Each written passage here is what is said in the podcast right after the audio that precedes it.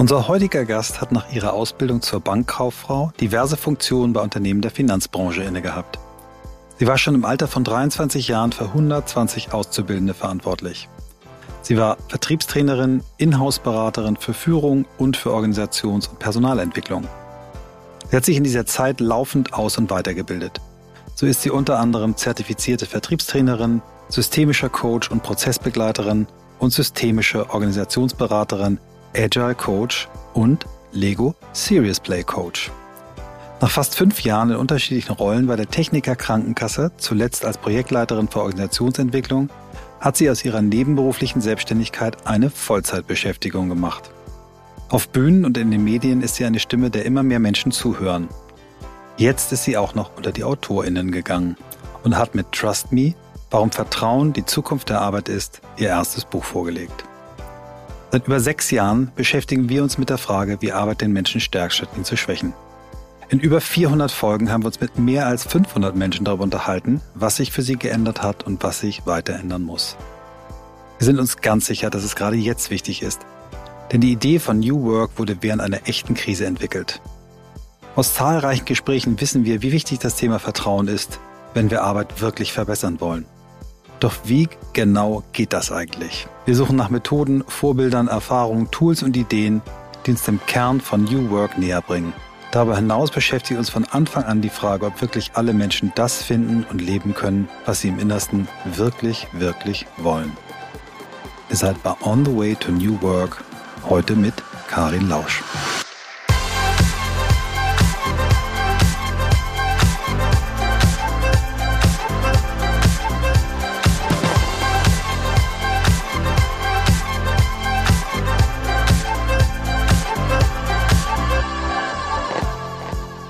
Hallo, liebe Karin.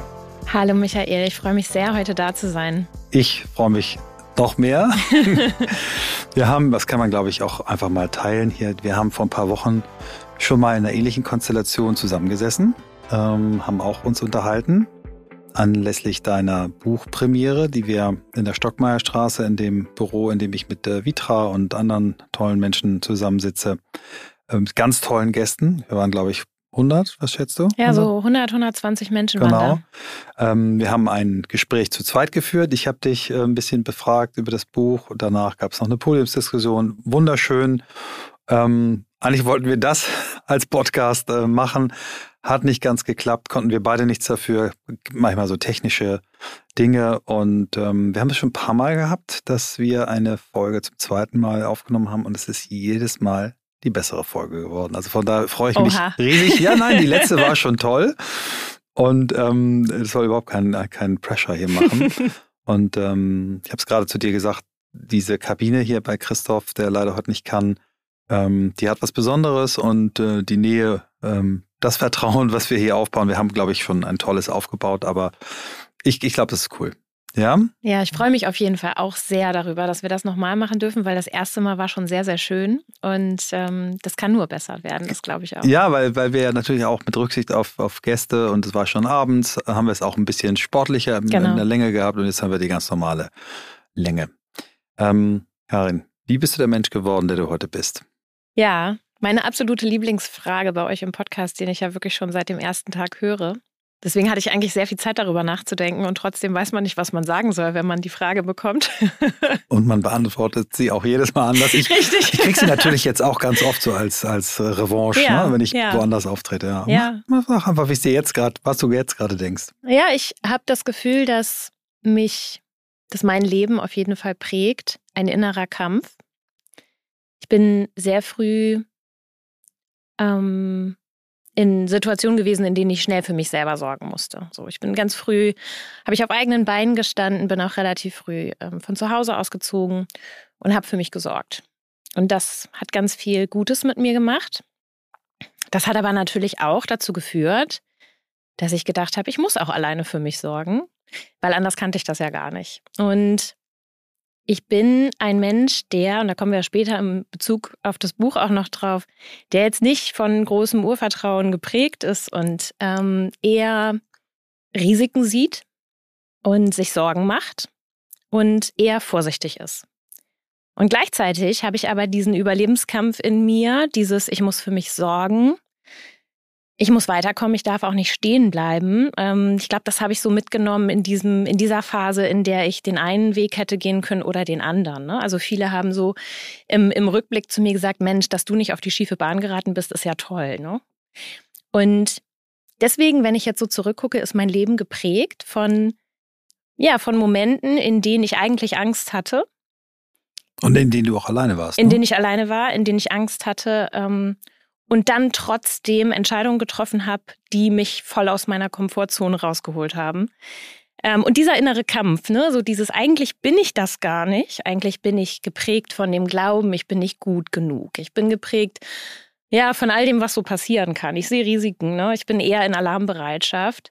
Und trotzdem, mein Umfeld würde immer sagen, du bist so mutig, du bist du gehst immer mit dem Kopf durch die Wand und du sorgst für dich, ne? Und um dich muss ich mir ja keine Sorgen machen. Und ich glaube, das ist etwas, was mich sehr prägt und geprägt hat, dass ich immer schon viel gemacht habe, was ich mich eigentlich gar nicht getraut habe. Und ähm, vielleicht gehen wir da noch mal ein bisschen tiefer rein. Du hast, wir wollen jetzt nicht vertiefen, warum du äh, früh ausgezogen bist, aber du warst früh auf dich allein gestellt und, und ähm, wer, was hat dir da die Kraft gegeben? Also wenn du auf der einen Seite sagst, ängstlich und auch alleine, kein Rat, kein, kein Mentoring, ähm, woher hast du diese Kraft gezogen? Kannst du das heute einordnen, woher das kam? Ja, das ist eine total gute Frage. Also ich glaube schon, dass ich ähm, irgendwie auch immer das Glück hatte, dass da jemand war. Ich war nie ganz allein. Es gab dann immer ähm, Menschen, die mich so ein Stück auf dem Weg begleitet haben oder auch den ganzen Weg begleitet haben, die sich so meiner angenommen haben und denen ich dann ja vertrauen konnte, ne? so in dem Rahmen, wie ich das eben konnte, mhm, mhm. aber die vor allem in mich vertraut mhm, haben, um mhm. jetzt gleich auch auf das Thema zu kommen. Da waren Menschen, die haben mir Chancen gegeben, mhm. ähm, die haben mir Jobs gegeben, ne? die haben in mich vertraut, die haben mir Verantwortung gegeben und und das waren schon auch immer die Momente, in denen ich gemerkt habe, deshalb kann ich jetzt über mich hinauswachsen. Ne? Dann, dann geht's wohl. Also wenn die Person das in mir sieht, ja, dann ist da vielleicht auch was dran. Ähm, und deswegen glaube ich, dass diese Begleitung, die wir auf unserem Weg haben und die Menschen, die sich unserer annehmen und die vielleicht auch mehr sehen als wir in uns, dass das total wichtig mhm. ist und habe mir auch vorgenommen, dass auch ich so ein Mensch sein will für andere, ne? Mhm. weil das so, so viel Kraft hat. Schön. Du hast in dem letzten Gespräch einen Satz, der mir wirklich hängen geblieben ist, äh, gesagt, dass du früher immer die Defizite gesehen hast, ähm, die du hattest und dass du heute aber in der Lage äh, bist, ähm, auch das Positive an dir zu sehen. War das ein langer Weg? Ja, ich glaube, der Weg ist auch noch nicht zu Ende. Ich gehe den immer noch. Mhm. Also immer mal wieder ein paar Schritte, einer zurück, zwei nach vorn. So. Genau, mhm. genau. Also ich finde ja sowieso, wir lernen über uns selbst auch nie aus. Ähm, aber genau, ich, ich finde so das Leben eines Menschen, wenn wir das so wie so ein Puzzlespiel uns angucken, ne, ich spiele relativ viel Puzzle auch aufgrund meiner beiden kleinen Kinder, dann ähm, ist es so, dass wir die Teile schon auf unterschiedliche Weise zusammensetzen können. Ne? Also ich könnte dir die Geschichte über mein Leben auch ganz anders erzählen. Ähm, wie du schon sagst, ne, wir beantworten sie jedes Mal ein bisschen anders. Und das hat ja viel damit zu tun, wie wir gerade selber auf uns gucken. Das heißt, so wie ich mit jemandem über mein Leben rede, sagt das ja schon ganz viel über mich aus. Und mh, mm, genau, ich habe früher sehr viel Zeit damit verbracht, die Defizite zu sehen, die ich glaubte zu haben und auch eben dieses Gefühl zu haben, dass ich nicht gut so bin, wie ich bin, dass das nicht genug ist, dass das nicht richtig ist. Das sind auch alles so Glaubenssätze, die, mhm. die mir so mitgegeben wurden und habe dadurch relativ destruktive Lebensweisen auch entwickelt ähm, und bin natürlich damit auch an Grenzen gestoßen. Mhm. Und magst du da was teilen? Also, ja, ich habe mhm. ähm, ja, ich habe ähm, Beispielsweise in dem Umfeld, du hast es ja gesagt, in dem äh, Umfeld, in dem ich beruflich gestartet bin, war ich umgeben von Menschen, die Auslandserfahrung hatten. Ne? Also die irgendwie Workation gemacht haben, Work and Travel, die ähm, im, im Ausland zur Schule gegangen sind, sich schon in internationalen Umfeldern umkannten, äh, auskannten, die studiert haben, die einfach noch einen ganz anderen Blick hatten, einen weiteren Fokus als ich. Während ich mich teilweise damit beschäftigt habe, wie kriege ich denn jetzt Geld zusammen, äh, um mir ein Bett zu kaufen, um das mal so ganz plump zu sagen. Ne? Das war meine Welt. Mhm. Und da habe ich natürlich immer gedacht, ich gehöre nicht dazu. Mhm. Und immer, wenn diese Themen aufkamen, dann habe ich zwei Dinge gemacht. Entweder ich habe mich klein und unsichtbar gemacht ähm, und einfach gar nichts gesagt. Oder ich habe, naja, irgendwie so getan, als würde ich dazugehören und habe es irgendwie versucht. Ne? Und beides hat sich nicht richtig gut angefühlt. Und ähm, damit habe ich sehr, sehr, sehr viel Zeit verbracht. Und ich glaube, das hat mir auch die eine oder andere Möglichkeit äh, verwehrt. Also ich mir selbst. Und wir reden oft darüber, was wir tun können, um anderen Menschen mehr Zugehörigkeit zu ermöglichen. Aber wir reden wenig darüber, wie wir uns selbst oft die Zugehörigkeit auch nehmen. Ne? Also mhm. ähm, ich glaube schon, dass ich der Hauptgrund selber dafür war, dass ich so sehr davon überzeugt war, nicht dazugehören zu können, dass es dann auch so war. Mhm. Und ich habe einen ausgeprägten Imposter entwickelt dadurch. Also ich habe dann gedacht, das kann einfach nicht sein, dass ich hier auch bin. Die haben sich alle getäuscht in mir. Ich habe sie alle geblendet, weil ich gut reden kann. Und eigentlich kann ich ja gar nichts. So, jetzt habe ich auch noch in Berufen gearbeitet, in denen Reden ähm, ein Hauptbestandteil dessen ist, was ich tue. Und äh, also reden, schreiben, mich irgendwie zu Wort melden und habe wirklich auch lange mich selber immer wieder davon überzeugt, dass ich eine totale Hochstaplerin bin. Ne? Mhm. Also so Imposter-Syndrom heißt ja, wir glauben eigentlich, wir sind Hochstapler, obwohl mhm. wir keine sind. Ja, und ähm, das ist heute ganz anders. Also heute sehe ich eher die Stärken, heute sehe ich das, was ich gelernt habe auf dem Weg. Und während ich eben früher davon überzeugt war, dass mir diese ganzen Privilegien fehlen, die andere haben und hatten, sehe ich heute viel mehr, dass ich auch ganz viele Privilegien hatte die man vielleicht auf den ersten Blick nicht Privileg nennen würde. Aber diese ganzen Dinge, die ich gelernt habe auf meinem Weg, haben mich natürlich auch dahin gebracht, wo ich heute bin. Und dafür bin ich sehr, sehr dankbar. Und das hat sich sehr verändert. Und das hat mir auch wieder gezeigt, dass Annehmen und Akzeptanz dessen, wer wir sind und was wir sind, eigentlich der Schlüssel zu einem glücklicheren Leben sind.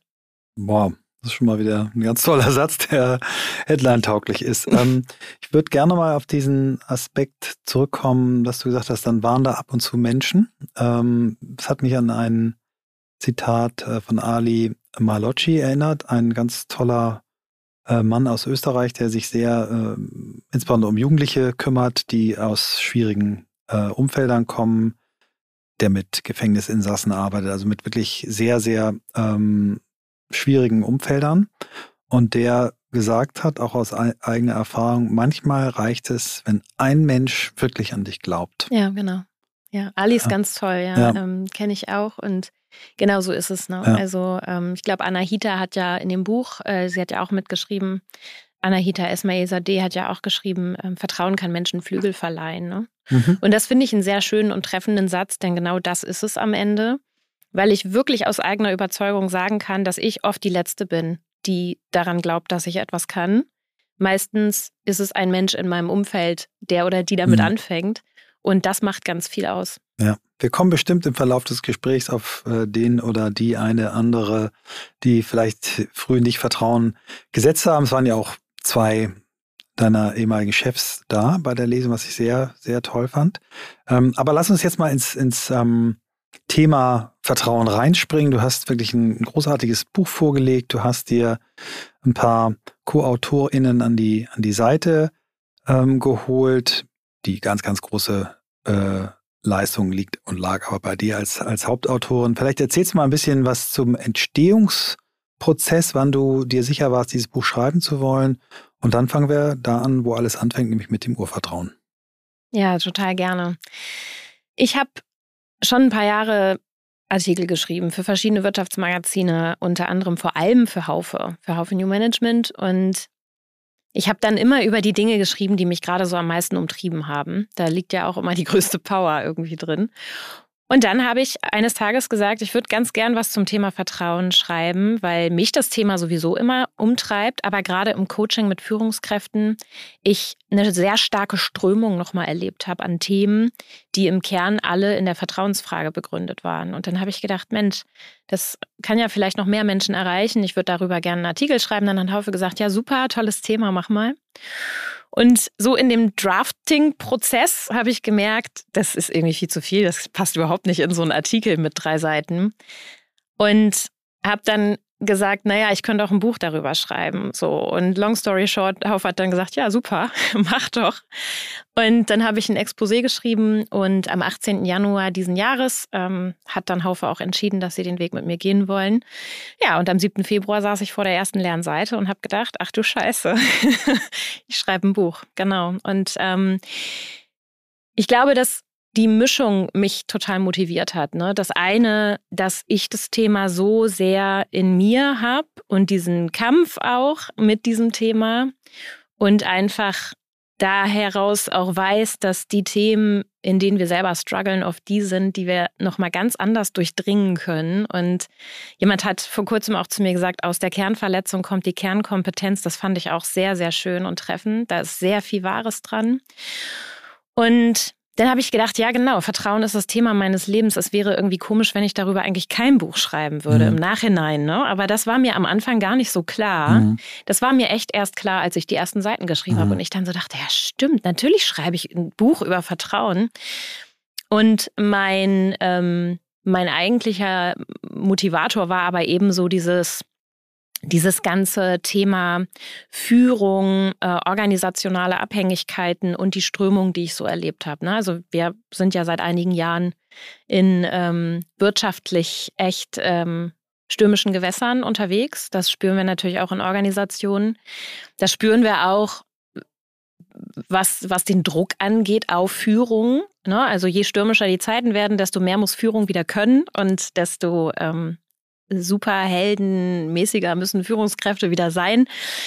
Ja, und äh, deswegen habe ich mich dann hingesetzt und mir überlegt, okay, wie können wir eigentlich das Vertrauen steigern? Denn ich habe das Gefühl, das ist das, was uns allen eigentlich fehlt.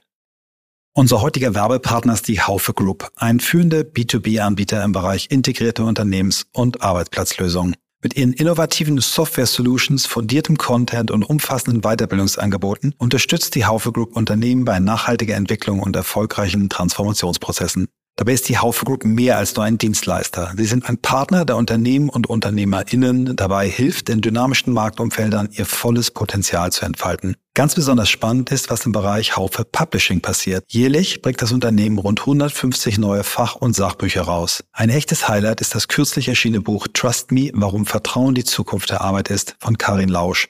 Und das es ja auch in unserer aktuellen Podcast-Folge geht. Dieser Titel hat sich schnell als die erfolgreichste Neuerscheinung von Haufe Publishing in diesem Herbst etabliert. Wenn du also auf der Suche nach wegweisenden Lösungen für dein Unternehmen bist, solltest du dir die Haufe Group unbedingt mal genauer anschauen. Und jetzt zurück zur aktuellen Folge. Cool, richtig cool. Also du hast das Buch für uns alle geschrieben, aber auch für dich selbst. Auf jeden Fall, ja. ja. Das äh, teilen wir. Ja, irgendwann im Schreiben auch unseres Buches äh, bewusst geworden. Ich habe das Buch eigentlich, die Teile, die ich geschrieben habe, eigentlich für mich selbst geschrieben. Ja, ja. ja. Also ich fand es auch Wahnsinn, was für ein Prozess das war mit mhm. dem Schreiben. Ähm, denn das war am Ende auch der Grund, warum ich mich jetzt selbstständig gemacht habe. Ne? Ich habe gesagt, auch das wieder innerer Kampf. Ich habe gesagt, ich werde mich niemals selbstständig machen. Ich habe ein viel zu großes Sicherheitsbedürfnis und habe mir das selber immer so richtig schön eingeredet, dass Sicherheit das ist, was ich brauche, damit es mir gut geht. Ne? Hashtag New Work. Aber ähm, eigentlich brauche ich Freiheit und Wirksamkeit. Das ist mir im Schreibprozess erst richtig mhm. klar geworden dass dieses Sicherheitsthema für mich eher ein Vertrauensthema in mich selbst war. Ne? Vertraue ich mir eigentlich genug, um selbstständig zu sein oder klammer ich mich so an die Sicherheit? Und von daher war das Schreiben für mich ein unheimlicher Entwicklungsbooster. Sehr schön. Urvertrauen. Was ist Urvertrauen? Wie bekommen wir es? Wie verlieren wir es?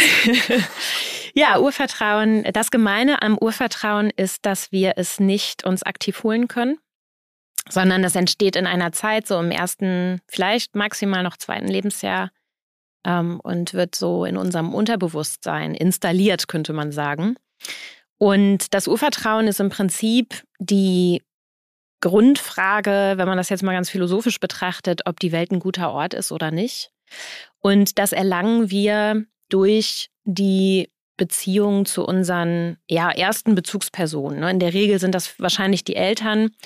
Und das Urvertrauen entsteht, wenn wir Liebe erfahren, wenn wir Aufmerksamkeit erfahren und das Gefühl haben, dass wir eine wirklich emotionale Bindung haben. Also wie gesagt, alles unterbewusst, denn mit einem Jahr liegen wir da ja noch nicht und denken, ach, ähm, das ist aber eine gute Beziehung, die ich hier zu meiner Mutter habe, sondern das passiert eben alles ähm, intuitiv und unterbewusst. Und es entsteht auch dadurch, dass wir das Gefühl haben, dass unser Tun einen Unterschied macht. Ne? So Stichwort Selbstwirksamkeit spielt auch da schon eine Rolle. Ganz einfache Mechanismen, wenn ich als Baby Hunger habe und ich schreie und meine Mutter, mein Vater oder irgendeine andere Bezugsperson reagiert, dann ist das erstmal gut. Dann habe ich das Gefühl, ja, okay, ich kann mein Umfeld positiv beeinflussen, ich kann einen Unterschied machen oder eben nicht. Und die meisten Menschen haben tatsächlich kein Urvertrauen, was total spannend ist ähm, und interessant ist und was immer noch nicht bis ins letzte Detail auch ergründet werden kann, warum das eigentlich so ist. Ähm, wir haben mal äh, in unserer Folge 75 äh, eine äh, Psychiaterin bei uns zu Gast gehabt, Miriam Pries, die ja. auch viele tolle Bücher geschrieben hat. Ähm, die hat es mal so beziffert. Das, ich glaube, sie hat das Wort Urvertrauen nicht benutzt. Sie hat, glaube ich, eher so von bedingungsloser Liebe gesprochen, was, glaube ich, sehr eng ist. Ne? Bedingungslose Liebe kann, glaube ich, helfen, dieses Urvertrauen zu erzeugen. Ähm, und sie hat davon gesprochen, dass wahrscheinlich nur ähm, zwei Prozent der Menschen genug davon, also wirklich total voll aufgeladen das mitbekommen haben und die restlichen 98 Prozent auf so einer Skala eben weniger bis gar nicht. Und ähm, das heißt, es ist kein ähm, Ausnahmefall, äh, Urmissvertrauen, so hast du es in unserem ersten Gespräch genannt, äh, zu haben, sondern das ist eigentlich der, der Regelfall. Die meisten Menschen haben eben dieses Urvertrauen nicht. Ne? Also Genau, genau. Oder in einer ganz unterschiedlichen Ausprägung. Genau, so, ja. so, so von 0 bis 100 Prozent. Genau, das war, genau. Mhm. Gibt es da, glaube ich, ganz unterschiedliche Ausprägungen und wirklich die wenigsten Menschen haben aber ein intaktes, komplettes Urvertrauen. Und je weniger ich habe von diesem Urvertrauen, desto weniger kann ich mich eben in meinem, um das jetzt mal ganz praktisch zu machen, in meinem Alltag ähm, entspannen. Ne? Mhm. Also mhm. ich bin eigentlich, wenn ich das Gefühl habe, die Welt ist kein guter Ort, ähm, ich muss Menschen misstrauen. Menschen ist nicht zu trauen. Mir wird was Schlimmes passieren. Ich, ich traue mich lieber nichts, weil ich eigentlich immer erst das Risiko sehe und das Glas bei mir dann auch eher halb leer ist. Also es hat ganz viel auch mit Pessimismus zu tun und mit, mit ähm, der Veranlagung dazu, Risiken zu sehen, wo vielleicht aber auch mal gar keine Risiken sind oder wenige, wenige Risiken sind. Dann bin ich in einer Grundanspannung. Ich bin immer im Alarmmodus und natürlich immer unter Adrenalin und Stress. Das ist eigentlich so das, wie sich das dann im ganz praktischen äußert. Und ähm, der große Unterschied ist dann eben, dass Menschen, die ein, die viel Urvertrauen haben, ein gutes Urvertrauen mitbekommen haben, trauen sich in der Regel mehr, ähm, sowohl wenn es um Herausforderungen geht, aber auch gerade auch darin, Beziehungen einzugehen, Beziehungen standzuhalten, Beziehungsarbeit zu betreiben. Da sind Menschen mit einem Urmisstrauen eher auf der Seite lieber gar keine Beziehung eingehen, denn gerade die Beziehung zu Menschen birgt unfassbar große Risiken. Also wir können fast nie so viel verlieren, wie wenn wir Gefühle zulassen. Oder wenn sie Beziehungen. Aber auch nicht, nicht, nicht so, so, viel, gewinnen. gewinnen ne? Genau, mhm. genau. Ähm, ja, da siehst du gleich wieder, auf welcher mhm. Seite ich bin. Und ähm, wir, wir neigen dann aber eben auch dazu, je nachdem, ob wir Urvertrauen haben oder nicht, Beziehungen eher kontrollieren zu wollen oder eben nicht. Mhm, mhm. Und da ja unsere Arbeitswelt auch aus Beziehungen besteht, ist das Urvertrauen eben sowohl im privaten als auch im Arbeitskontext super wichtig. Mhm. Lass uns ruhig mal in diesen Grundlagen noch ein bisschen weiter bohren. Ähm, spannendes Konzept, äh, das hast du beim letzten Mal wirklich toll erklärt, ist dieses Ich bin okay, du bist okay. Ne? Das ja auch eine Vierfelder-Matrix ist. Vielleicht erklärst du das Konzept nochmal und wie man da hinkommt. Ja, genau. Das ähm, sind für mich wirklich die vier Lebensanschauungen, die wir so haben, oder auch das Menschenbild. In einem Buch ähm, nenne ich es auch Menschenbild, denn Menschenbild ist oft etwas, worunter wir Menschen uns so wenig vorstellen können. Ja, Menschenbild, ich muss ein positives Menschenbild haben. Was heißt das denn? Und Thomas Harris hat dazu wirklich ein beeindruckendes Buch geschrieben, das ist schon ganz alt ähm, und ich finde so aktuell wie nie. Das rührt aus der Transaktionsanalyse, also dem Kommunikationsmodell, das beschreibt, ne, aus welchem Grund kommunizieren wir eigentlich auf welche Weise und was sagt das so über uns aus. Unheimlich spannendes Modell kann ich ähm, auf jeden Fall empfehlen, sich auch damit auseinanderzusetzen. Und in diesem Thema Transaktionsanalyse rührt eben vieles daher, wie wir uns und andere Menschen eigentlich sehen. Und es gibt vier Lebensanschauungen. Mhm die eine ist, mit der wir alle erstmal ausgestattet werden, wir alle. Ich bin nicht okay, du bist okay. Mhm. Das glauben wir alle. Das liegt eben einfach daran, dass wir als Babys noch nicht viel können und unsere Bezugspersonen meistens mehr können als wir. Also kommen wir natürlich unterbewusst erstmal zu dem Schluss, aha, ich brauche Hilfe, ich bin hilflos, ich bin nicht okay, die anderen sind okay. Und bei den meisten Menschen bleibt dieses Menschenbild, diese Lebensanschauung auch ein Leben lang erhalten, weil sie daran nie was ändert, äh, daran nie was ändern und weil sich daran auch nichts ändert. Und durch unterschiedliche Dinge, die uns im Leben aber passieren, kommen auch einige Menschen zu dem Schluss, ich bin nicht okay, aber ihr seid auch nicht okay. Mhm, mhm. das brauche ich, glaube ich, gar nicht zu erklären, warum das fatal nee. ist. Ja. Und dann gibt es noch die Anschauung, ich bin zwar okay, aber du, du bist nicht okay. Und das ist auch wiederum toxisch, denn dann fällt man in so Muster wie, ne, ich muss alles selber machen, damit es gut wird. Ähm, du kannst dich auf andere nicht verlassen und so weiter. Gibt es auch viele Führungskräfte, die genau ähm, das, ne, genau das die genau Muster das Muster haben, bedienen, genau. Ne, Command and Control ist sicherlich da. Genau, genau. Perfektionismus an den mhm. Tag legen, ne, über, überhöhte Erwartungen haben mhm. von anderen. Ja, und dann gibt es die vierte Lebensanschauung und die ist, ich bin okay, du bist okay. Und das ist wirklich etwas, was mir schon in meiner Ausbildung zur Trainerin schon 2008 irgendwie in, ins ähm, Gehirn äh, gepflanzt worden ist, wie wichtig es ist, immer dann, wenn wir mit Menschen arbeiten, in der Grundeinstellung zu sein, ich bin okay und du bist auch okay, weil das eben die einzige ist, die keine toxischen Muster hervorbringt.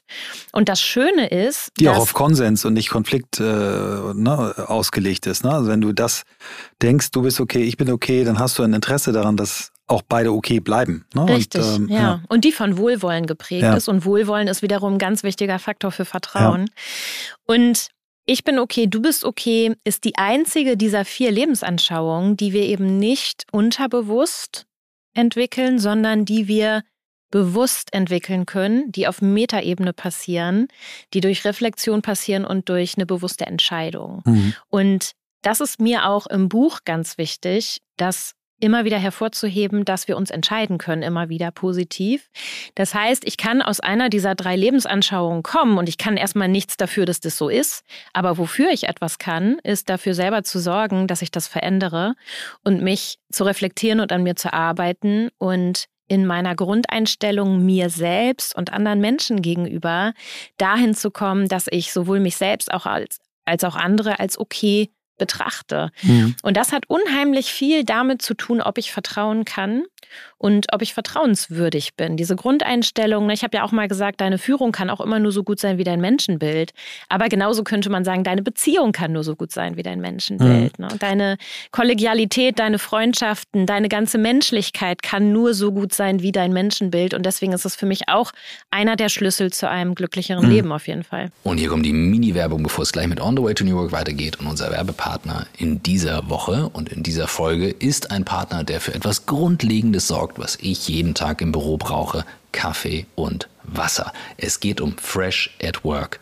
Ad wird in diesem Fall übrigens nicht als Zeichen ausgeschrieben, sondern Ad ausgeschrieben. Fresh at Work.de slash work. Da findet ihr alle Informationen. Aber was ist es genau? Fresh at Work ist ein Konzept für Kaffee- und Wassergenuss für B2B-Kunden. Das bedeutet, ihr bekommt einen Rundum-Service mit monatlichem Gesamtpreis, ein All-Inclusive-Paket für die Geräte. Und ihr habt eben auch einen Service dabei. Das heißt, ihr habt einen garantierten Service, dass die Geräte, und das ist bei Kaffeemaschinen ja nicht ganz unwichtig und auch bei den Wassermaschinen wahnsinnig wichtig, dass ihr eben alles im Preis drin habt, damit ihr keine versteckten Kosten habt oder extra Arbeit damit habt. Ihr habt also Kaffeebohnen, Kakaopulver, die Installation, die Lieferung, alles mit drin. Vor allem sind es auch nachhaltige Edelstahlgeräte mit Hygienefilter, nicht ganz unwichtig, um diesen gleichbleibenden Geschmack zu haben, den man sonst nur außerhalb vom Büro habt. Keine versteckten Kosten, habe ich schon gesagt und eben alles transparent durch die monatliche Pauschalrechnung. Wenn ihr jetzt sagt, klingt spannend, ihr habt aber auch mal vielleicht schwach frequentierte Monate dabei, kein Problem. Auch hier hat Fresh at Work schon eine Lösung. Kurzum, guckt es euch an, Fresh at Work ist ein super transparentes Konzept. Ich kenne das Unternehmen. Ich finde es wahnsinnig spannend. Ich finde es eine coole Idee. Deswegen alle Informationen auf freshatwork.de slash work und ihr bekommt über die Landingpage sechs Monate Rabatt von 10% auf den monatlichen Tarif. Das Ganze gilt bis zum 1.5. diesen Jahres. Also einfach rundum sorglos, keine versteckten Kosten, faire Abrechnung. Das Ganze mit Kaffee, Wasser und was man dazu noch braucht. Jetzt viel Spaß mit On the Way to New Work und ich hole mir jetzt erstmal einen Kaffee. Ja, super schön. Ich habe, äh, wir haben im, mit unserem Buch ähm, eine andere Theorie gehabt, die aber auch genau um, um dieses Thema Menschenbild sich dreht und die absolut, glaube ich, in ein, im Einklang ist mit, mit dem Modell, was du eben beschrieben hast. Das sind die Theorie X und Theorie Y. Ne? Die Theorie X ist, sagt, der Mensch ist unwillig und du musst ihn quasi zum Arbeiten prügeln. Der ja. will dich eigentlich betrügen, der will eigentlich faul sein. Und Theorie Y ist eigentlich, die Menschen sind, haben einen innerlichen Antrieb, die Menschen wollen etwas geschaffen und wollen etwas gestalten. Und, und ich glaube, wenn man ne, aus dieser Mischung, ich bin okay, du bist okay, ähm, ich glaube eher an, an die Theorie Y. Menschen wollen eigentlich, wenn man ihnen die richtigen Rahmenbedingungen gibt und genau. sie ernst nimmt. Äh, und dann noch Rutger Breckmann, Menschen sind im Grunde gut. Ja, ja? Genau. Das heißt natürlich nicht alle, aber die Grundannahme ist eben, Menschen sind gut. Dann, na, dann ist, glaube ich, schon mal so ein Boden gesät, dass Vertrauen irgendwas ist, was, was eine Rolle spielen darf. Ja, ja und das finde ich wichtig, was du gerade sagst. Ne? Wir wollen ja auch nicht ein naives Bild einer Welt irgendwie verbreiten. Und es geht nicht darum zu sagen, wir Menschen neigen aber dazu, es geht nicht darum zu sagen, ja, alle sind immer nur gut, mhm. sondern es geht eben darum, wie begegne ich erstmal dem Menschen. Und das hat was mit mir zu tun und nie mit dem anderen Menschen. Ja. Und die Grund- und Kernfrage ist eben, gehe ich immer erstmal an andere Menschen heran und auch an mich selbst mit, mit der Grundidee, ich bin okay, du bist okay, ne? Oder eben, ne, im, du bist im Grunde gut. Und der Mensch muss mir nichts beweisen. Oder gehe ich rein mit, also ihr taugt alle nichts und ihr könnt nichts, ne? Und ähm, ihr seid nicht gut und ihr, wollt, ihr wollt mir vielleicht sogar was Böses, dann habe ich eine ganz andere Voraussetzung und einen ganz anderen Nährboden für Beziehungen, nämlich keinen guten. Danke.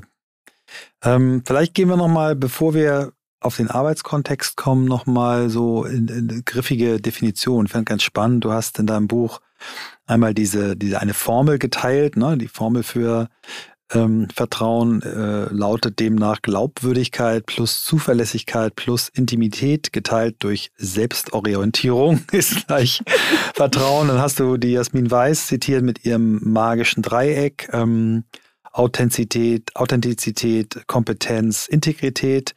Ähm, wie, wie würdest du Vertrauen definieren? Also was wäre so deine Definition, die, die, die für den Fahrstuhl, für den Tweet, wie wir es früher genannt haben? Die Älteren erinnern sich, früher gab es Tweets auf Twitter. Jetzt heißt es, wie nennen die sich jetzt eigentlich auf X, die Tweets? Ja, stimmt, gute Frage. X's oder ich okay. weiß auch nicht. Ja, genau. Also gute Frage. Vertrauen in einem Tweet. Oh wow, Vertrauen in einem Tweet. Ähm, naja, ich habe ein ganzes hm. Buch darüber geschrieben. Ja. Ich glaube, ich kriege den Tweet nicht hin, aber Ähm, vielleicht, um nochmal auf diese Schaubilder einzugehen. Mhm. Das mhm. finde ich nämlich so spannend und so wichtig. Und so habe ich es ja im Buch auch geschrieben. Genau, es gibt, es gibt tatsächlich eine mathematische Formel zum Thema Vertrauen. Und das ist so witzig, weil ich glaube, es gibt wenig Themen, die sich so wenig in eine Formel packen lassen wie Vertrauen. Und das zeigt, dass wir Menschen aber einen unheimlichen Drang danach haben, komplexe Dinge in einfache Schemata gießen zu wollen. Und mir war es wichtig, in dem Buch nochmal darauf aufmerksam zu machen, dass es das gibt. Oder auch so Vertrauensdreiecke, ne? Mhm. wo man davon ausgehen kann, ah, wenn ich die drei Sachen mache, super, dann wird mir vertraut. Mhm. Aber so einfach ist es eben nicht. Und deswegen plädiere ich ganz klar dafür, dass es kein Schaubild gibt, das Vertrauen hinreichend erklärt. Und dass wir Menschen uns damit abfinden müssen, dass das Thema super komplex ist und super individuell. Und im Buch beschreibe ich dann eher, dass Vertrauen so etwas ist wie eine gegenseitige Wechselwirkung von Menschen aufeinander. Und ähm, ich habe das mal versucht so zu beschreiben, warum, warum funktionieren eben Schemata nicht. Ne? Wenn wir jetzt sagen, diese ganzen Attribute, die wir so kennen, die vertrauensförderlich sind, beispielsweise Wohlwollen. Ne? Also wenn du, wenn du mir gegenüber wohlwollend bist, dann fördert das mein Vertrauen in dich. Wenn du dann auch noch kompetent bist und super ehrlich und hilfsbereit und zuverlässig und so weiter, dann könnte man jetzt sagen, Michael, du bist total vertrauenswürdig. Ich wäre ja verrückt, wenn ich dir nicht vertrauen würde. Hm. Ich aber bin vielleicht in meinem Leben so aufgestellt, dass ich nun mal einfach nicht vertraue. Da kannst du mir so viel Wohlwollen entgegenbringen, wie du willst. Und das hat eben nichts mit dir zu tun tun. Deswegen nützt es dir nichts, wenn du dir ein Dreieck hinlegst und sagst, das sind jetzt die drei Sachen, die muss ich machen, dann vertraut Karin mir. sondern wenn Karin einfach nun mal in einer Art und Weise durchs Leben gegangen ist, in der sie für sich glaubt, dass sie niemandem vertrauen kann oder dass so viel Wohlwollen auf gar keinen Fall vertrauenswürdig sein kann, weil das kann ja nur gespielt sein, ne? also ich überspitze das jetzt, dann hat das ja erstmal nur was mit mir zu tun. Und das habe ich versucht im Buch mal darzustellen, dass wir deswegen immer erstmal bei uns selbst anfangen müssen wie bin ich eigentlich aufgestellt in Sachen Vertrauen? Deswegen startet das Buch ja auch mit Urvertrauen und diesem Menschenbild. Denn nur ich allein kann die Frage beantworten, was ich eigentlich brauche, damit ich vertrauen kann. Und nur ich allein kann dann wiederum entscheiden, dass du, Michael, mir erstmal gar nichts beweisen musst, sondern dass ich dir erstmal ein Grundvertrauen entgegenbringe. Und das soll nicht heißen, dass Wohlwollen und Ehrlichkeit und Kompetenz und Co. nicht natürlich auch Vertrauen fördert. Mhm. Nur ob das dann wirklich so ist und in welchem Maße, das mhm. ist total individuell. Ja. Das finde ich super schön. Das erinnert mich auch an die, die Unterscheidung, die, die Amy Edmondson macht, die eben sagt, Vertrauen ist etwas zwischen zwei Menschen und sie nutzt deswegen in Gruppen nicht das Wort Vertrauen, sondern psychologische Sicherheit. Genau. Kommen wir ja später auch nochmal kurz drauf. Da durfte ich ja auch einen klitzekleinen Beitrag in deinem Buch.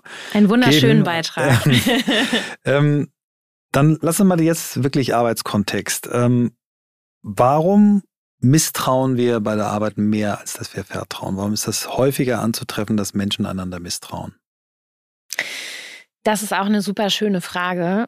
Mm, und ich glaube, da gibt es unterschiedliche Einflüsse, die da eine Rolle spielen. Also so aus dem Bauch heraus würde ich sagen, unsere Arbeitswelt ist grundsätzlich einfach gar nicht auf Vertrauen ausgelegt. Historisch bedingt kommen wir aus einer Arbeitswelt, in der wir ein großes Interesse haben, alles zu regeln und zu regulieren. Und man sieht es jetzt ja selbst wieder an der Return-to-Office-Debatte, ne, wie Unternehmen da jonglieren mit Quoten und Bestimmungen, Rahmenvereinbarungen und so weiter. Und natürlich spielt da auch unser Arbeitsrecht eine Rolle, klar, aber auch das ist schon sehr lange nicht mehr entsprechend angefasst worden. Und wir kommen eben aus einer Welt, in der wir versuchen, alles ähm, in Reihe und Glied zu regeln. So die Komplexität des Menschen zu streamlinen und zu sagen, wenn wir was Neues einführen, dann gibt es irgendwie, weiß ich nicht, drei drei Wege und lieber Mensch, jetzt entscheide dich bitte. Und so einfach funktioniert aber das Leben von Menschen ja nun mal nicht. Und ähm, wir wollen nicht, dass der Mensch in die Arbeit passt, sondern die, Arbeits die Arbeit soll ja in das Leben des Menschen passen. Und deswegen hinkt das so ein bisschen. Und im, äh, in der tayloristisch geprägten Arbeitszeit war es ja auch so, und ich glaube, die sitzt vielen von uns noch sehr in den Knochen, war es ja nun mal auch so, dass das höchste Interesse war, Arbeit in vorhersehbare, kontinuierlich schaffbare, messbare Teile zu teilen mhm, und Abläufe, Prozesse, Abläufe, Schritte. Prozesse. Mhm. Alle Zahnräder mussten irgendwie ineinander greifen und ähm, das höchste Gut war, dass man das nicht stört. Also keine Störung. Ähm, funktionieren ähm, war wichtiger als Wohlbefinden, ne, also auf menschlicher Seite und deswegen hat man eben alles geregelt. Das heißt, es brauchte auch überhaupt kein Vertrauen, weil es gab keine Risiken.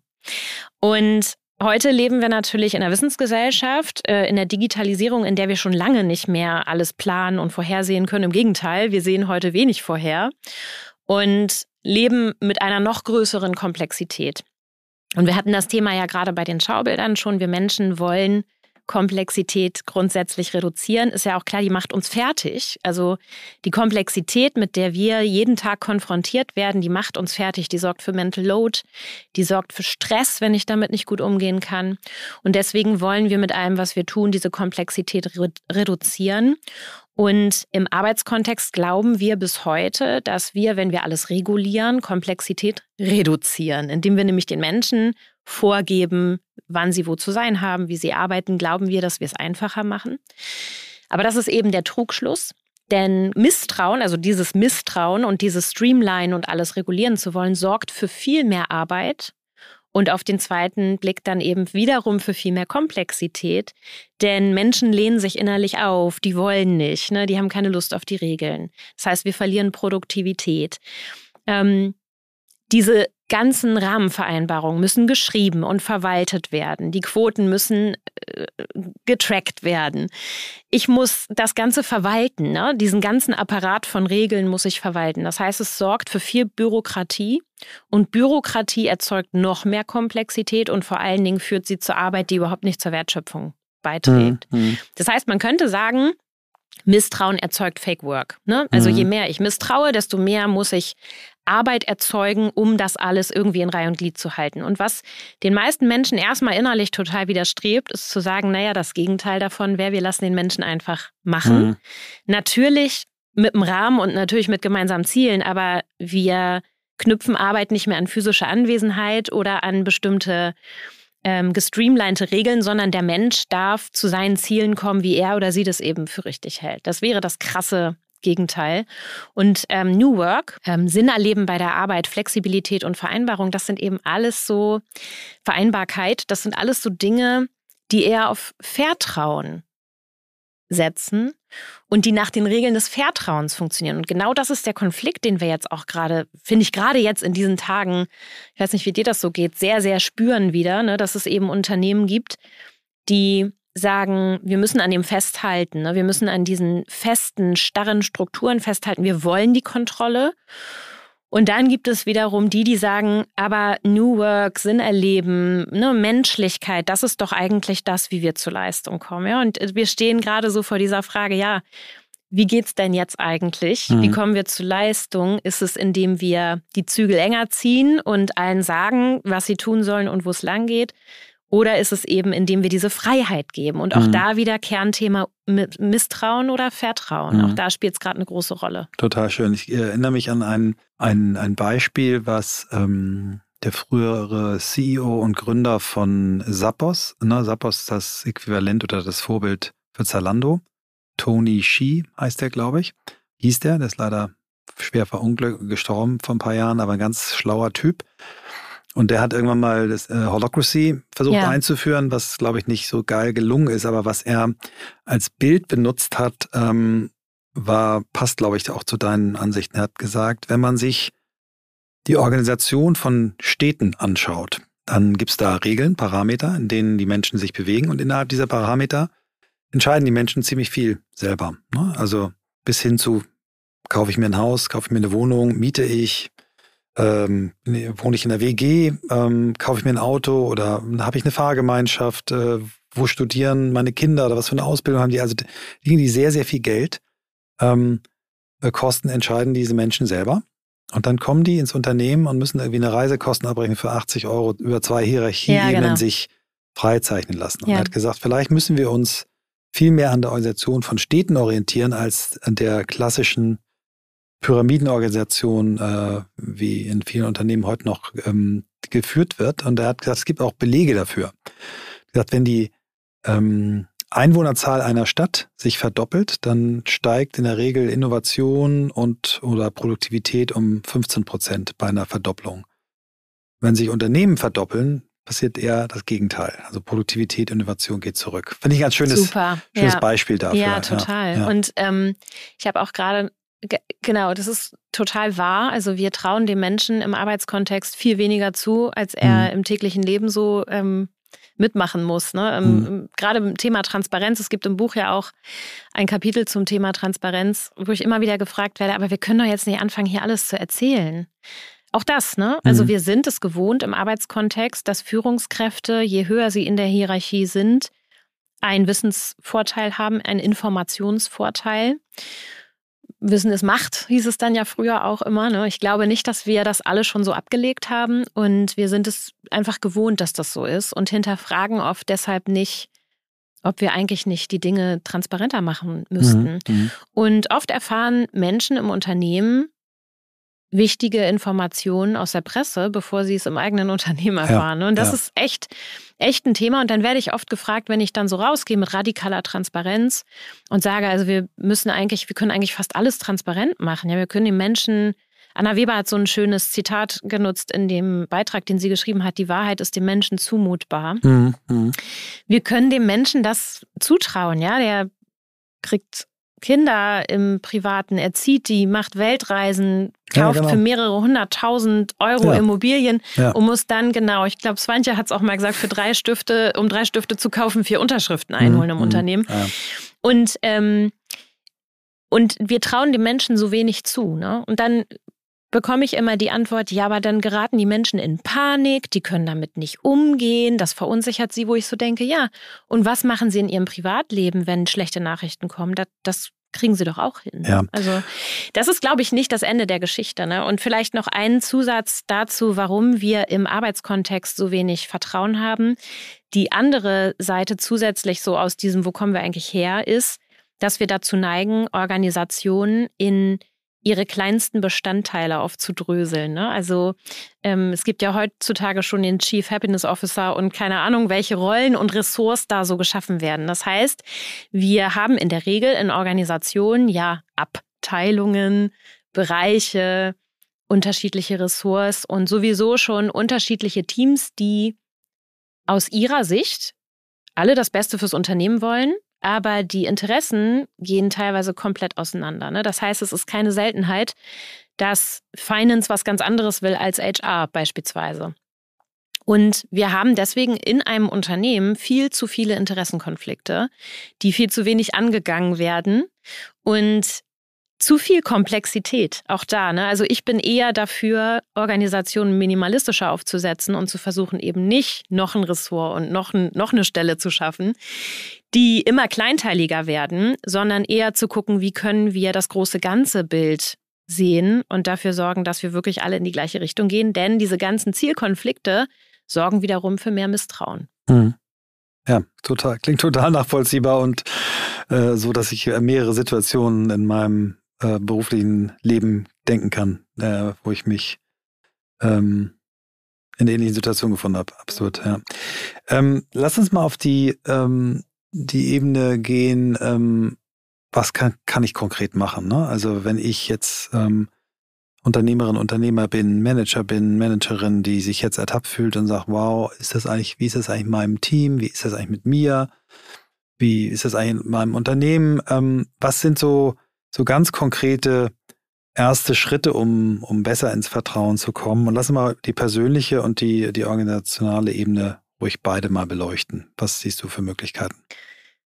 Ja, das ist ähm, auch so eine riesengroße Frage, weil ich glaube, es gibt unfassbar viele Möglichkeiten, weil wir alle ganz unterschiedlich sind und auch die Organisationen ganz unterschiedlich sind. Aber genau, wir können ja mal so ein bisschen, mhm. so ein bisschen sammeln, um, um anzuregen. Was immer der erste Schritt ist, deswegen startet das Buch auch damit, ist tatsächlich die Selbstreflexion. Die meisten Menschen haben noch nicht so tief hingeguckt, weil es meistens vielleicht auch unangenehm ist, um zu ergründen, wie stehe ich eigentlich persönlich da mit meinem Vertrauen. Und das ist, das erfordert schon eine tiefe Auseinandersetzung, auch so mit den eigenen Glaubenssätzen. Ne? Ähm, ich habe es vorhin ja gesagt, meiner war immer, ich bin nicht gut genug. Mhm. Da mal hinterzukommen, wo das eigentlich herkommt und was das heißt, das erfordert schon echt viel Selbstreflexion. Das heißt, der erste Schritt ist immer bei sich selbst anzufangen und nicht bei den anderen. Ganz wichtig, weil sonst kommen wir irgendwie nicht weit. Und dann diese Macht der Entscheidung zu nutzen. Ne? Also es ist egal, wie es bisher war, aber ich kann für mich ja entscheiden, wie ich es ab morgen machen möchte. Und das Schöne ist, wenn ich von mir weiß, wo meine Herausforderungen sind. Beispielsweise, ich bin Führungskraft und weiß, ich habe einen unheimlich hohen Anspruch an mich und mein Umfeld. Ja, ich habe vielleicht auch so den inneren Antreiber des Perfektionismus, weil ich ja, das vielleicht auch gewohnt bin, dass es nicht genug ist oder weil ich mir nicht gut selbst trauen kann und deswegen muss es perfekt sein. Das ist ja auch so ein ganz typisches Muster von Führungskräften, die dann ihre überhöhten Erwartungen auch auf Mitarbeitende projizieren ähm, oder alles an sich reißen. Dann muss ich das auch nicht alleine schaffen, sondern, und jetzt kommen wir zum zweiten Schritt, wie kann ich Vertrauen fördern? Verletzlichkeit zeigen. Mhm, mhm. Wenn ich dann weiß, was meine Themen sind, dann damit auch mutig rausgehen und beispielsweise einfach mal meinem Team sagen, um jetzt bei dem Beispiel zu bleiben, hey Leute, ne, wenn mein innerer Perfektionist mal wieder rauskommt, äh, dann kneift mich mal liebevoll, ja. Also mhm. soll heißen, lasst uns in den Dialog gehen darüber, lasst uns bitte den rosa Elefanten hier nicht totschweigen, so wie das eben meistens passiert. Denn oft ist es ja eher so, dass die Führungskraft gerade in den Perfektionismus verfällt. Muss jetzt auch keine Führungskraft sein, kann auch irgendjemand sein, der fachverantwortlich ist, also völlig egal. Und alle anderen merken das und reden dann vielleicht miteinander darüber, aber nicht mit der Person, die es eigentlich was angeht. Ne? Das heißt, äh, Verletzlichkeit ist für mich der zweite große Schritt, die eigene Unvollkommenheit kenntlich zu machen und zu zeigen und sich helfen zu lassen dabei. Denn man könnte jetzt meinen, jeder braucht erstmal einen Coach ähm, an der Seite ne? oder eine Therapie, um äh, dahin zu kommen. Aber das ja, das ist natürlich nie schlecht, aber äh, ich glaube, das braucht es jetzt nicht unbedingt, sondern oft können wir uns ja gegenseitig schon wunderbar helfen. Mhm.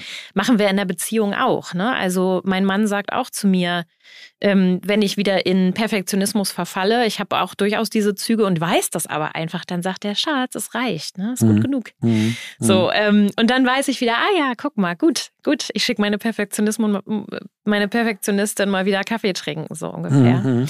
Und ich glaube, das müssen wir viel mehr nutzen. Ja. Das hat auch viel mit Wohlwollen zu tun. Also uns gegenseitig zu helfen, unsere Unvollkommenheiten ja, erkenntlich machen. Schön zu machen, Satz, ja. auch schön zu machen, ja, genau, ja. kenntlich zu machen, aber auch schön zu machen, auch mhm. dazu zu stehen, dass es so ist und dass es gar nichts Schlimmes ist, ne? sondern auch da, dass wir da transparent damit umgehen. Das wären erstmal so, das wären, glaube ich, erstmal so Dinge, die wir alle sehr, sehr einfach ähm, angehen können und damit loslegen können. Und wenn es um den organisationalen Kontext geht, dann gibt es eine Sache, die wirklich auch nichts kostet, also so gut wie nichts kostet und eigentlich von, von heute auf morgen geht. Und das ist die Organisation in einen Prozess der kontinuierlichen Selbstreflexion zu bringen.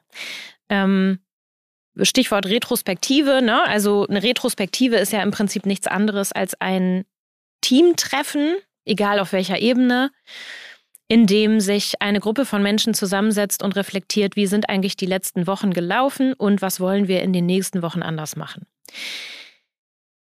Und viele glauben, das machen nur Organisationen und Teams, die agil arbeiten. Das ist totaler Quatsch. Das sollten alle machen. Es hat erstmal mit agil arbeiten nicht viel zu tun. Es kommt nur so aus dieser ganzen Welle der, der Agilität und des agilen Projektmanagements. Und die meisten Organisationen tun das nicht. Mhm. Und wenn sie es tun, wenn sie also das gewohnt sind zu reflektieren, dann erlebe ich, dass sobald die Zeiten rauer werden und vielleicht Umsätze einbrechen, irgendwas passiert, es wird stressig oder Timings sind eng, dann ist das Erste, was wegfällt, genau das, die Retrospektive oder die Reflexion. Und ähm, dann sage ich immer, nein, genau jetzt ist es wichtig, das zu machen. Ne? Also wenn du es eilig hast, geh langsam. Ne? So dieser, dieser Gedanke dahinter, genau dann, wenn wir merken, wir kommen in einen Struggle, genau dann müssen wir mal kurz stehen bleiben und innehalten, bevor wir wieder das tun, was wir immer tun und in unsere Stressmuster fallen. Und dann ist es auch oft so, dass viele Teams denken, wenn bei ihnen alles gut ist, dann brauchen sie keine Reflexion. Das ist auch falsch, denn es gibt immer was zu besprechen. Und niemand würde sich trauen, zu sagen, ich, ich brauche jetzt aber hier meine Reflexion, ja, wenn, äh, wenn neun von zehn Menschen in einem Team zurücktreten und sagen, nö, also hier ist alles gut, wir können die Retro ausfallen lassen. Und das hat viel mit Vertrauen zu tun, denn aus meiner Sicht sollte so ein Event, so eine gesunde Routine, wie wir es persönlich ja auch machen, ne? Also unsere gesunde Yoga-Routine zum Beispiel ja. am Abend ist ja auch schlecht, wenn die ausfällt. So ist es auch in der Organisation. Wenn diese gesunden Routinen in der wir uns Zeit nehmen für Menschliches, wenn die wegfallen, dann hat das auch was mit Vertrauen zu tun. Das geht nämlich kaputt. Auf so eine Routine wie die Retro muss ich mich verlassen können. Die muss einfach stattfinden. Dafür ist sie auch da. Und was tut die jetzt für Vertrauen? Eine Retrospektive oder irgendein Event, wo wir uns kontinuierlich Zeit nehmen, mhm. hat einen unheimlichen Impact auf Vertrauen, weil wir damit das kritische Denken fördern und zeigen, hey, wir wollen gemeinsam weiterkommen, wir wollen gemeinsam Dinge verändern. Ihr dürft hier auch Kritisches sagen. Und oft passiert das ja nicht, dass Kritisches gesagt wird, weil Menschen Angst davor haben, dass ihnen böse Konsequenzen drohen. So, Stichwort psychologische Sicherheit in Gruppen und Teams. Retrospektiven fördern dieses Gefühl von psychologischer Sicherheit, dass mir eben keine schlechten Konsequenzen drohen, wenn ich Kritisches äußere, eine Frage stelle, von der ich vielleicht glaube, dass alle die Antwort kennen oder irgendwas sage, ähm, was vielleicht nicht in vollster Vollendung durchdacht ist. Und das kann nur passieren, indem wir uns gemeinsam miteinander weiterentwickeln. Und äh, dann ist es eben auch so, dass Vertrauen auch bedeutet, wir glauben daran, dass wir uns als Organisation weiterentwickeln können. Ne? Wenn ich den Glauben daran verliere, dass wir uns verändern und positiv weiterentwickeln können, dass wir Dinge besser machen können, dann habe ich auch kein, dann habe ich auch kein Vertrauen mehr. Dann, ja. dann, dann kann ich eigentlich gehen. Und deswegen sind solche Events aus meiner Sicht der erste Schlüssel, um organisational etwas in Strukturen zu gießen, was Vertrauen grundsätzlich fördert. Super. Äh, großartig, ähm, ganz, ganz tolle äh, Checkliste. Ähm, und ich habe auch deswegen nicht unterbrochen, weil ich dich auch in deinem Flow nicht, nicht unterbrechen wollte. Vielleicht zwei Anmerkungen noch dazu für die, die noch nicht mit einer Retrospektive gearbeitet haben. Da gibt es ja unfassbar viele äh, Formate auch dafür. Und ich mag an den meisten, dass sie eben auch so positiv formuliert sind. Ne? Also, dass man eben sagt, liked, learned, lagged and longed for, ne? anstatt zu sagen, was war negativ und was war positiv, sondern es so formuliert, dass man selbst Dinge, die verbesserungswürdig sind, sich eben gut anhören. Ne? Lagged klingt und longed for klingt halt besser als äh, was war scheiße. Genau. Genau. Ja. Es gibt, gibt noch einen ganz einen anderen schönen Hack, den ich gerne teilen möchte. Ich habe neulich ähm, bei der äh, Campuseröffnung äh, von, von Bayersdorf so einen wirklich ähm, tollen Referenten getroffen, äh, Keith Ferrazzi, der nennt sich selbst World's Number One Executive Team Coach, ganz spannende Selbstbeschreibung. Ja, auf jeden Fall. Und der hat gesagt, diese, dieses, ähm, es, er hat Research dazu, ähm, Leute, Leute, dass Leute sich teilweise ja nicht trauen, wenn man in solche Prozesse geht. Und er hat, er hat sehr gute Erfahrungen damit gemacht, ähm, in so einer Retrospektive erstmal alle Leute alleine ihre Punkte aufschreiben lassen, dann zu zweit dann zu viert, dann zu mehreren. Ne? Also so im Prinzip. One to äh, for all, ne? One to for all, eins von den Liberating Structures, ist eben seiner Meinung nach sehr gut geeignet dafür, A, Introverts, äh, B, Leute, die nicht so viel Vertrauen haben, äh, in die Kraft zu bringen. Weil mit einem anderen, das sich auszutauschen, ist was anderes als gleich vor der Gruppe irgendwie was Großes an die Wand zu werfen. Fand ich einen ganz schönen, schönen Hack. Karin, wir sind schon ähm, durch äh, unser Programm geritten und ich, ich kann äh, ich kann sagen, ich fand es noch cooler als beim letzten Mal, obwohl die Atmosphäre natürlich Weltklasse war mit den vielen tollen Menschen, viele Freundinnen und Freunde, die uns ja auch ähm, verbinden, die wir teilen. Ähm, ich danke dir erstmal für diese schöne Stunde mit dir und ähm, vielleicht gibst du uns auch nochmal einen kleinen Ausblick in das, was du noch so vorhast. Also, ähm, wo möchtest du noch hin? Lautet unsere letzte Frage. Und du kannst sie so groß und weit oder klein und nah ausdrücken, wie du gern möchtest.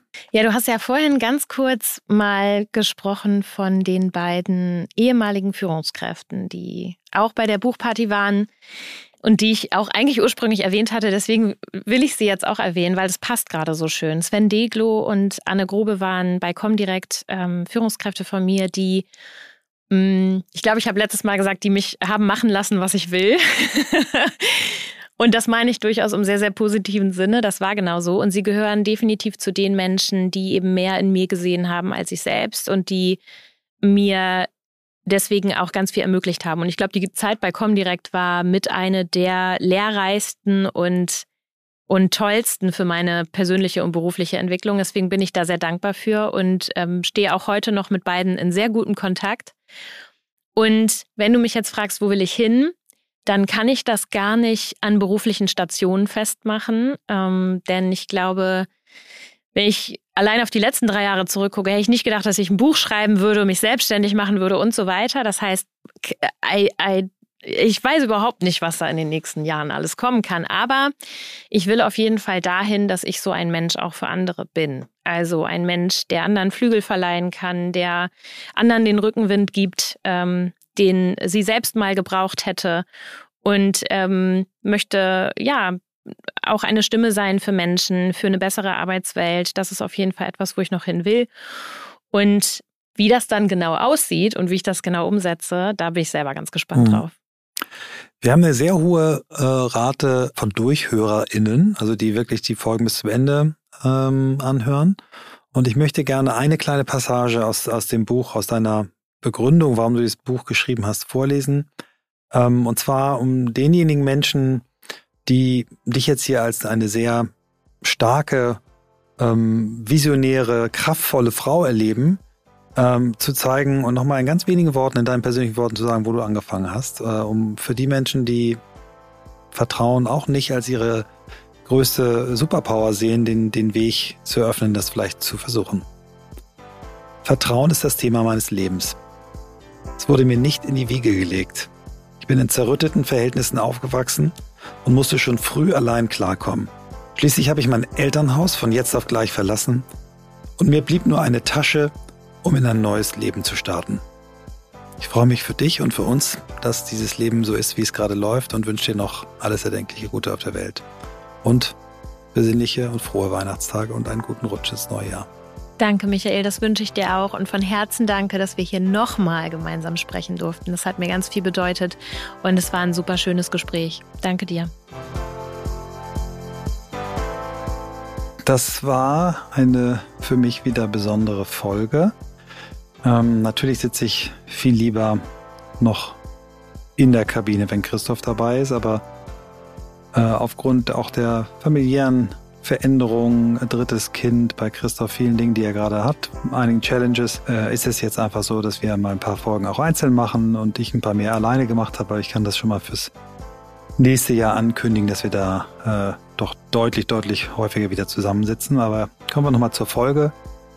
Ein zweites Mal aufnehmen äh, ist manchmal richtig toll, weil man ähm, einfach weiß, was man beim ersten Mal nicht gefragt hat, was vielleicht noch auf den Tisch sollte. Und ähm, ja, ich habe es an, an Karins Reaktion eben, als wir uns verabschiedet haben, gemerkt, dass sie auch sehr, sehr glücklich war mit dieser Folge.